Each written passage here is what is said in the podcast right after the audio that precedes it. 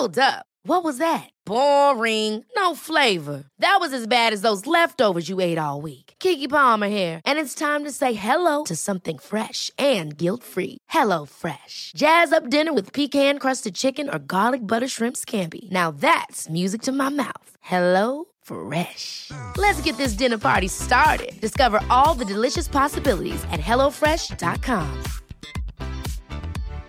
One size fits all seemed like a good idea for clothes Nice dress. Uh, it's a it's a t-shirt. until you tried it on. Same goes for your healthcare.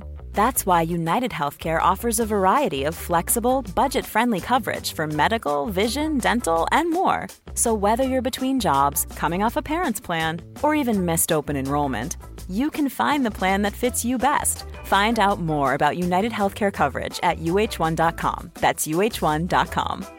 I'm Sandra, and I'm just the professional your small business was looking for. But you didn't hire me because you didn't use LinkedIn jobs. LinkedIn has professionals you can't find anywhere else, including those who aren't actively looking for a new job but might be open to the perfect role, like me.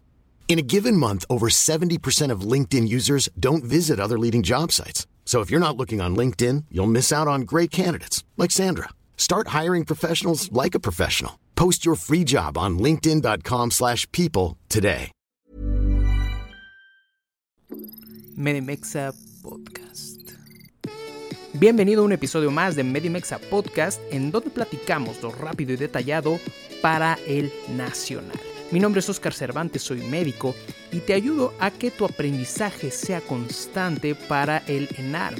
Esto es un podcast médico enfocado específicamente en este episodio en temas para el nacional. Recuerda que nos puedes seguir en nuestras redes sociales como arroba Medimexa y también en nuestro canal de YouTube como Medimexa Academy. Si te parece bien, comencemos el conocimiento. Escalas importantes en infarto del miocardio. Hola, ¿cómo estás? Mi nombre es Oscar Cervantes. Bienvenido a un episodio más de Medimexa, en donde estamos revisando algunos puntos muy importantes para cardiología. Ya van varios episodios de cardiología, ya también estamos relanzando algunos episodios eh, con entrevistas con especialistas en donde nos han estado hablando de muchas enfermedades importantes, muy importantes. Y recuerda que solamente te estoy dando claves, claves de enfermedades que pueden ser muy potencialmente preguntables en tu examen nacional de residencias médicas. Espero que estés muy bien, entonces, y espero que estés listo para la información que te voy a dar hoy porque vamos a estar revisando algunos eh, datos importantes y en cuanto a escalas también, pero también te voy a dar algunos marcadores séricos. Y esto es bien importante que te lo aprendas para cualquier situación, principalmente en tu vida. Entonces, si te parece bien, vamos a comenzar con ello. Eh, después de que me termines de aplaudir mi ego, es mi ego, eh, porque esto lo hago para ayudarte, al final todo eso es ego. En fin, no me voy a poner a debatir con temas eh, filosóficos o psicológicos y vamos a empezar con la musiquita de estas claves. ¿Cuáles son los marcadores séricos? Los marcadores séricos empleados para el diagnóstico de infarto agudo del miocardio son puntos muy importantes que debes de conocer de cara al examen de ciencias médicas y también para tu vida, siempre para tu vida. La troponina y la troponina T. Las troponinas son el punto fundamental para generar un diagnóstico. Otro de ellos también puede ser la CKMB, la mioglobina y bueno, no sin menos sin ser menos importante la deshidrogenasa pero eso no entraría como tal como un marcador sérico. Vamos a empezar a ver eh, la troponina I. La troponina I es la más específica. Esta es, no te quiero decir que es el gold estándar, pero es la más importante.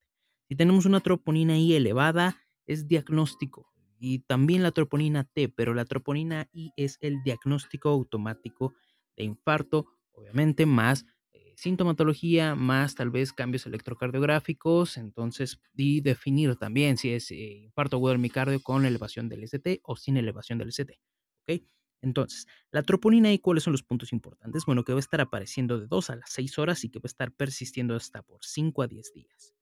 Lo mismo con la troponina T. En cuanto a la CKMB, la CKMB no es muy específica, Se puede estar elevando por demasiadas cosas.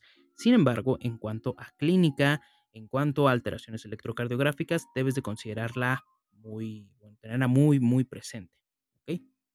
La CKMB va a estar apareciendo de las 3 a las 6 horas y va a estar persistiendo hasta los 4 días. Ahora, la mioglobina, la mioglobina va a ser la primera que va a estar apareciendo. Esta va a estar apareciendo de las primeras, las primeras par de horas, una o dos horas, entonces debes de estarlo considerando. Sin embargo, la mioglobina no es considerada por la GPC para el diagnóstico de síndrome coronario agudo. Vete más por CKMB o por las troponinas. Eso en cuanto a los marcadores séricos que son empleados.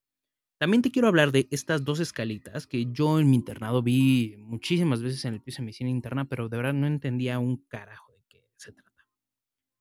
La escala de la que te quiero hablar es la escala de TIMI. La escala de TIMI es la escala o Scale Thrombolysis in Myocardial Infraction. Oh my God.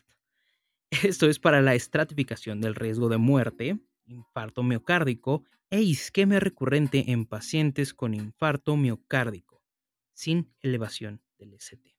Ahora, ¿cómo vamos a estar, eh, bueno, para qué nos va a estar sirviendo esta escala? Es precisamente para ver cuál es el riesgo de muerte de nuestro paciente y qué va a englobar.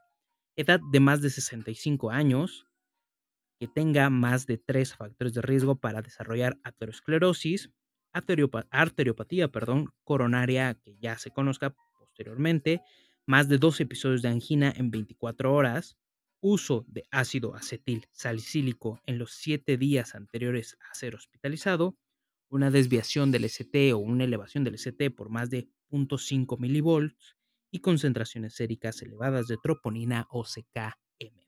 Si te das cuenta, va de la mano.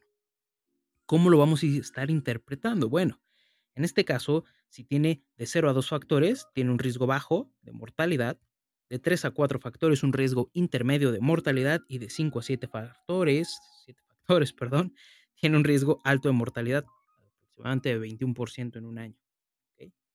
Y la siguiente escala de la que te quiero hablar es eh, la de la Global Registry of Acute Coronary Events o la escala de Grace. Esta escala de Grace no es la escala de Grace Anatomy, es la escala de Grace. Esta nos va a estar ayudando para la estratificación del riesgo de muerte por infarto miocárdico sin elevación del ST. Y en este caso, ¿qué vamos a estar eh, revisando? Bueno, vamos a estar eh, teniendo en cuenta la edad, la clase de la insuficiencia cardíaca que vamos a estar teniendo con nuestro paciente, la frecuencia cardíaca, la presión arterial sistólica, la desviación del segmento ST, elevación de, de biomarcadores perdón, y la concentración de creatinina de nuestro paciente. ¿Cómo lo vamos a estar interpretando? Bueno, cada variable va a estar recibiendo un número y con base al valor del número específico que nos esté dando, podemos obtener un puntaje total. Este puntaje vamos a estarlo clasificando de la siguiente manera. Este puntaje va a ser, eh, bueno, vamos a estar evaluando si tiene mortalidad hospitalaria o mortalidad a seis meses. Eh, en este caso, si tenemos un paciente hospitalizado, un puntaje de menos de 108 es un riesgo bajo.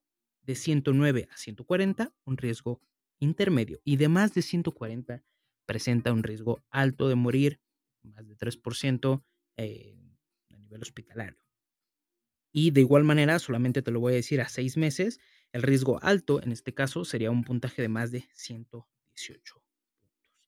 La escala de Grace es algo que vas a ver mucho en los pisos de medicina interna, de igual manera en los, la escala de TIMI y lo de los biomarcadores, eh, pues sí, es de gran ayuda, de gran importancia. Espero que te haya servido este podcast. Hasta aquí lo vamos a dejar, no sin antes invitarte a la MX Academy.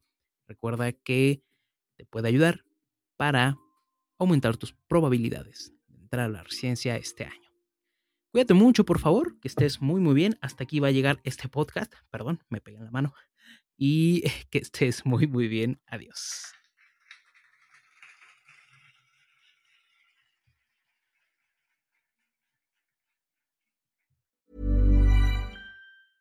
Ever catch yourself eating the same flavorless dinner three days in a row? Dreaming of something better? Well, HelloFresh is your guilt-free dream come true, baby. It's me, Kiki Palmer.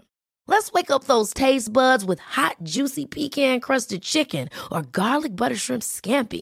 Mm. Hello Fresh. Stop dreaming of all the delicious possibilities and dig in at HelloFresh.com. Let's get this dinner party started. Hey, it's Paige DeSorbo from Giggly Squad. High quality fashion without the price tag. Say hello to Quince. I'm snagging high-end essentials like cozy cashmere sweaters, sleek leather jackets, fine jewelry, and so much more. With Quince being 50 to 80% less than similar brands. And they partner with factories that prioritize safe, ethical, and responsible manufacturing. I love that. Luxury quality within reach. Go to quince.com slash style to get free shipping and 365 day returns on your next order. Quince.com slash style. Want to get a chiseled look in the jawline? Sculpt and shape your jawline with added volume from Juvederm Volux XC. Juvederm Volux XC is an injectable gel specifically designed to be robust enough to improve moderate to severe loss of jawline definition. And it is the first and only hyaluronic acid filler approved for the jawline. Add volume to your jawline for a chiseled look with Juvederm Volux XC. For important safety information and to find a licensed specialist, visit juvederm.com. That's J U V E D E R M.com. Not for people with severe allergic reactions, allergies to lidocaine, or the proteins used in Juvederm. Common side effects include injection site redness, swelling, pain, tenderness, firmness, lumps, bumps, bruising, discoloration, or itching. There's a risk of unintentional injection into a blood vessel, which can cause vision abnormalities, blindness, stroke, temporary scabs, or scarring. Talk to a licensed specialist to find out if it's right for you. Visit juvederm.com. That's J U V E D E R M.com.